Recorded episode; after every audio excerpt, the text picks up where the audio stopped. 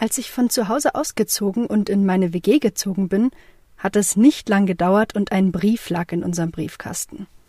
Darin hieß es, wir sollen eine aus unserer WG bestimmen, die den Rundfunkbeitrag für unsere Wohnung zahlt. Da musste ich meiner Mitbewohnerin aus Ecuador erstmal erklären, was das ist.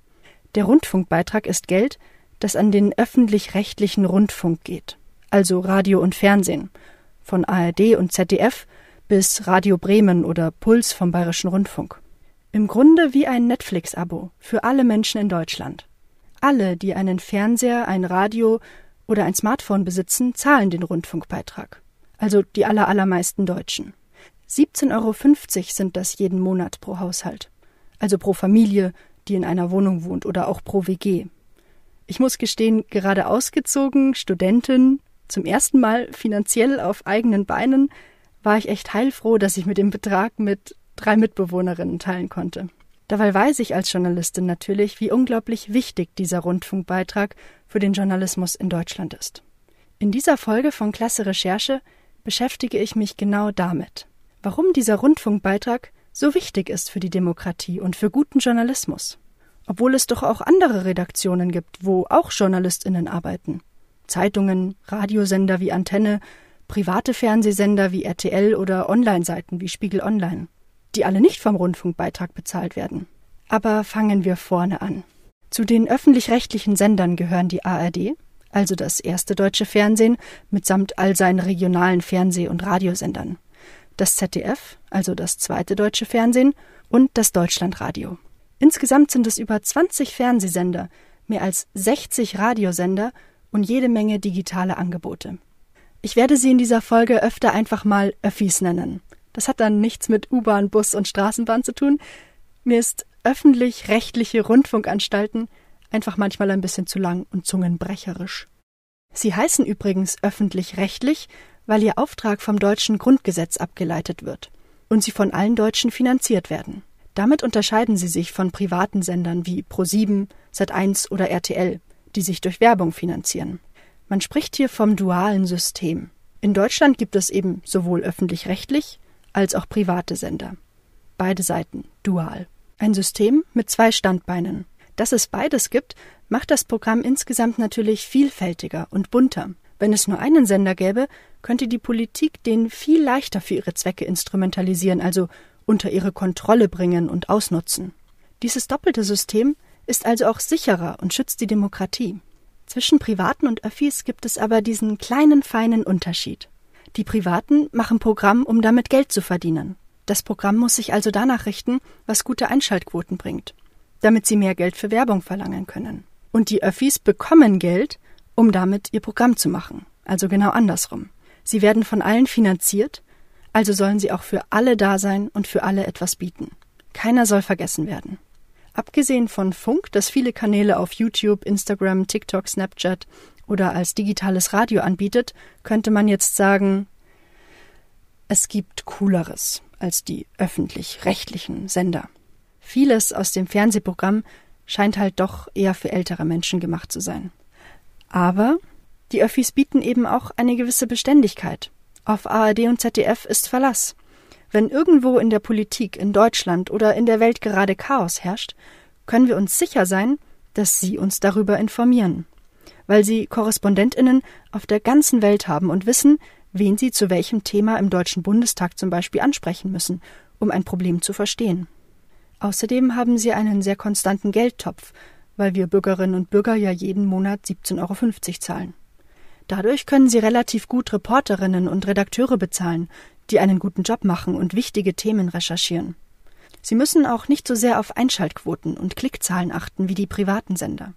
Bei denen wollen das ja die Werbepartner wissen, um zu sehen, ob es sich noch rentiert vor RTL News zum Beispiel Werbung für Waschmittel zu zeigen oder ob Werbung für Pizza, Wimperntusche oder ein bestimmtes Haarshampoo die ZuschauerInnen von RTL News vielleicht doch mehr ansprechen würde?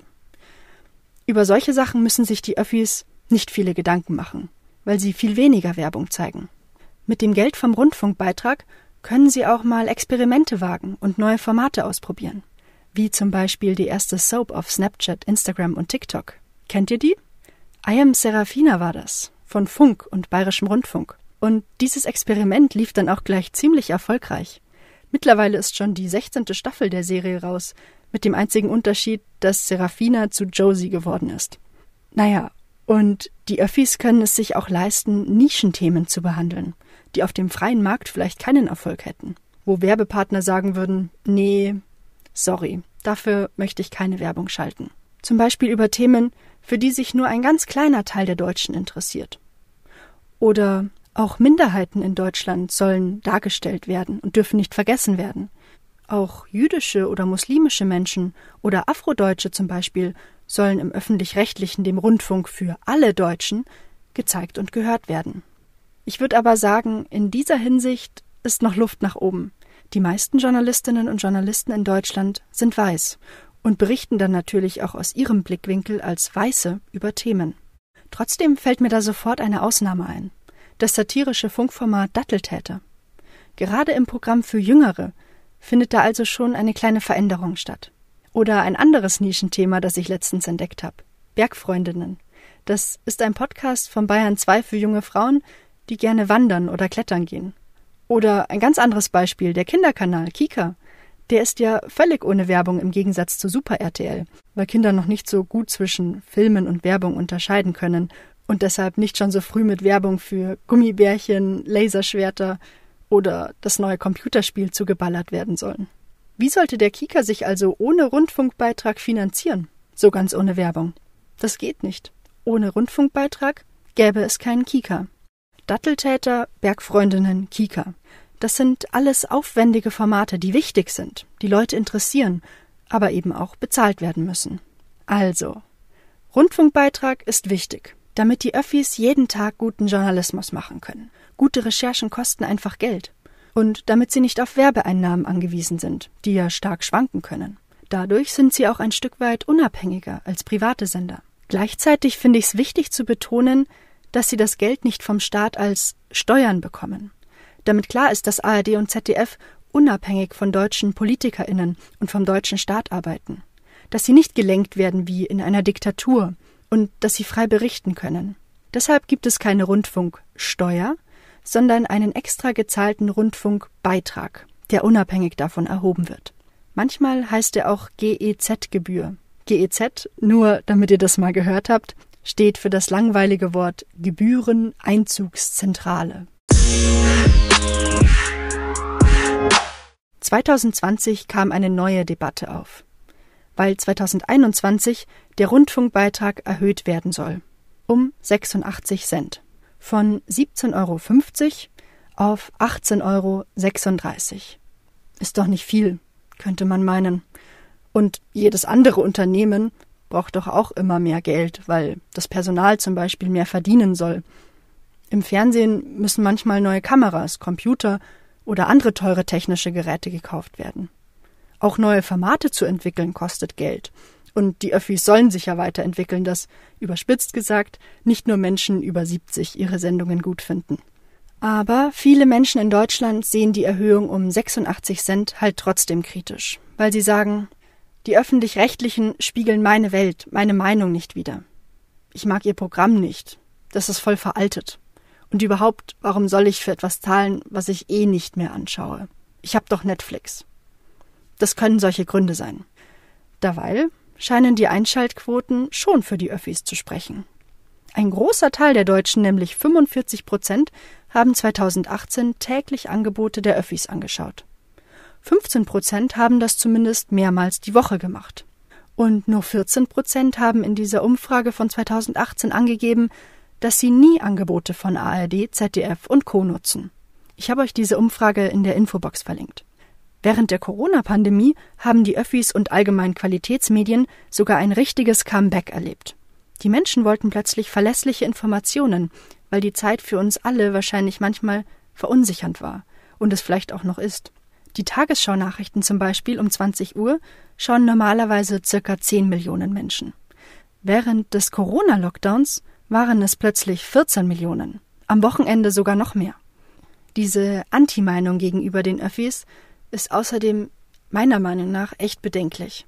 Die Öffis haben nämlich noch einen ganz wichtigen Auftrag. Sie sollen die Bevölkerung so umfassend und vielfältig informieren, dass sich jeder selbst eine Meinung bilden kann, zum Beispiel zu politischen Fragen. Das ist wichtig für die Demokratie. Die Öffis abzuschaffen oder ihnen die Gelder zu kürzen, wäre also ein richtig schlechtes Zeichen für die Demokratie. Was genau die Aufgaben der Öffis sind, ist im sogenannten Rundfunkstaatsvertrag geregelt, der regelmäßig aktualisiert und angepasst wird an neue Entwicklungen. Darin steht, dass die Öffis eine Grundversorgung leisten sollen. Was bedeutet das? Grundversorgung meint, dass man überall in Deutschland auf die Angebote der Öffis zugreifen können muss und dass sie ein vielfältiges Programm anbieten sollen. Grundversorgung meint aber nicht, dass sie nur ein Mindestmaß, also nur das unbedingt Nötige an Informationen vermitteln sollen. Das wäre der falsche Wortsinn von Grundversorgung. Stattdessen sollen sie Menschen mit möglichst vielen Meinungen zu Wort kommen lassen und kulturelle Vielfalt zeigen, damit sich die, die zuschauen oder zuhören, ihre eigene Meinung bilden können. Zu dieser Vielfalt gehört, dass die Öffis fünf verschiedene Bereiche abdecken sollen. Das sind Information, Bildung, Beratung, Kultur und Unterhaltung. Der Punkt Unterhaltung erklärt zum Beispiel, warum Schlagersendungen im Fernsehen laufen oder solche Serien wie Sturm der Liebe. Das mag man unterhaltsam finden oder nicht. In Deutschland gibt es jedenfalls viele, vor allem ältere Menschen, die das sehr gerne anschauen. Für Jugendliche gibt es aber natürlich auch Unterhaltung. Klimansland von Funk gehört dazu, wo Finn Kliman Boote ausbaut, einen Rasenmäher mit Fahrradantrieb baut oder ein Parcours und grundsätzlich mal alles selbst macht und ausprobiert. Das feiern fast 600.000 Abonnentinnen auf YouTube. Keine schlechte Einschaltquote. Der nächste Punkt Kultur. Dazu gehört zum Beispiel, dass es Rundfunkorchester gibt, Big Bands und Rundfunkchöre. Die machen tolle Musik, die sie im Fernsehen vorführen. Man kann sie aber auch live in Konzertsälen genießen. Und eigentlich ist das eine sehr teure Angelegenheit. Schließlich besteht so ein Rundfunkorchester aus ganz vielen Musikerinnen, vom Geiger bis zur Querflötenspielerin, die alle mit Geld aus den Rundfunkbeiträgen bezahlt werden. Aber wir können uns diesen musikalischen Luxus gönnen, weil er im Rundfunkstaatsvertrag unter dem Begriff Kultur gerechtfertigt ist. Jetzt sagt ihr vielleicht, boah, das ist jetzt nicht unbedingt die Musik, die ich gerne höre. Das schaue ich mir also auch sicher nicht im Fernsehen an, zumindest nicht, bevor ich 40, 50, 60 bin. Aber deshalb ja der Grundsatz mit dem vielfältigen Programm. Die einen mögen das Rundfunkorchester, die anderen zum Beispiel den Kanal Sounds Off von Funk. Die einen mögen die Sendung Das literarische Quartett die anderen hören lieber den Zwillingen Jana und Sophia auf ihrem Instagram-Kanal Doppelpunkt zu, wie sie über Bücher reden. Musik, Literatur, das gehört alles zu dem Punkt Kultur. Machen wir weiter mit dem Punkt Beratung. Was mir da zuerst einfällt, sind diese Markencheck-Videos. Im Wirtschaftsunterricht habe ich in meiner Schulzeit mal den H&M-Check angeschaut. Seitdem weiß ich, dass H&M seine Kleidung nur so billig verkaufen kann, weil sie in riesigen Mengen in Ländern produziert wird, in denen die Näherinnen nicht viel verdienen, also zum Beispiel in großen Fabriken in Indien oder Bangladesch. Das Thema hat mich echt richtig beschäftigt und ich habe mich weiter in das Thema eingearbeitet. Diese Sendung hat also krass dazu beigetragen, wie ich heute Kleidung einkaufe. Falls sie euch interessiert, habe ich sie euch auch in den Show Notes unten verlinkt. Auch wenn sie von 2012 ist, das Thema Fast Fashion ist ja immer noch sehr aktuell. Kommen wir also zum nächsten Punkt Bildung. Wenn ich fies bin, würde ich jetzt so alte BR-Alpha-Filme nennen, die ich im Chemieunterricht anschauen musste. An meiner Schule gab's die noch auf so dicken Videokassetten. Und auf alten Röhrenfernsehern, also nicht Flachbildschirm, sondern die dicken, haben wir uns diese Erklärfilme dann angeschaut. Über Moleküle und Atome, die sich sehr langsam über den Bildschirm bewegt haben. Aber es gibt natürlich auch noch neuere Beispiele für Bildungsfernsehen. Die meisten kennen wahrscheinlich die Wissenssendung Quarks oder Mr. Wissen to Go. Seine YouTube-Videos haben wahrscheinlich schon so manche durch die Politik und Geschichtsprüfung hingerettet. Als letztes bleibt noch der Punkt Information als Aufgabe der Öffis, die im Rundfunkstaatsvertrag steht. Darunter fallen vor allem die Nachrichtensendungen die Tagesschau oder das Heute-Journal im Fernsehen, die Nachrichten im Radio oder zum Beispiel die News-WG auf Instagram. An dieser Stelle möchte ich gleich die klasse Rechercheaufgabe einfügen. Bevor ich dann noch darüber rede, warum es denn die Öffis braucht, wenn es doch auch andere JournalistInnen gibt, bei Verlagen und privaten Sendern. Aber zuerst die klasse Rechercheaufgabe. Beobachtet mal eine Zeit lang, welche Sendungen und Formate ihr so von den Öffis anschaut und anhört. Im Radio, Fernsehen oder online. Und dann überlegt, zu welchen Aufgaben aus dem Rundfunkstaatsvertrag diese Sendungen gehören. Nochmal zur Erinnerung, die Aufgaben waren Information, Bildung, Beratung, Kultur und Unterhaltung. Schaut mal, welche Sendungen, die ihr kennt oder sogar regelmäßig anschaut, euch zu welcher Aufgabe einfallen. Eigentlich so, wie ich es gerade eben schon gemacht habe. Falls euch das jetzt zu schnell ging, steht die Aufgabe auch nochmal in der Infobox.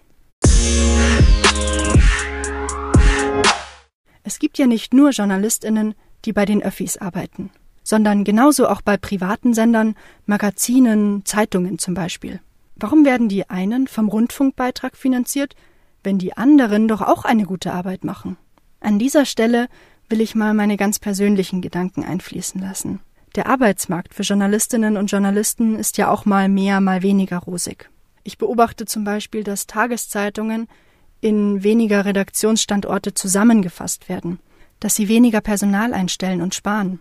Deshalb fände ich es irgendwie beruhigend, wenn ich als Journalistin auch bei einem öffentlich-rechtlichen Sender Fuß fassen könnte und dort zum Beispiel noch eine Ausbildung machen könnte. Das zeigt ganz gut, die Zukunft bei den Öffis ist irgendwie beständiger, vorhersehbarer, langfristiger.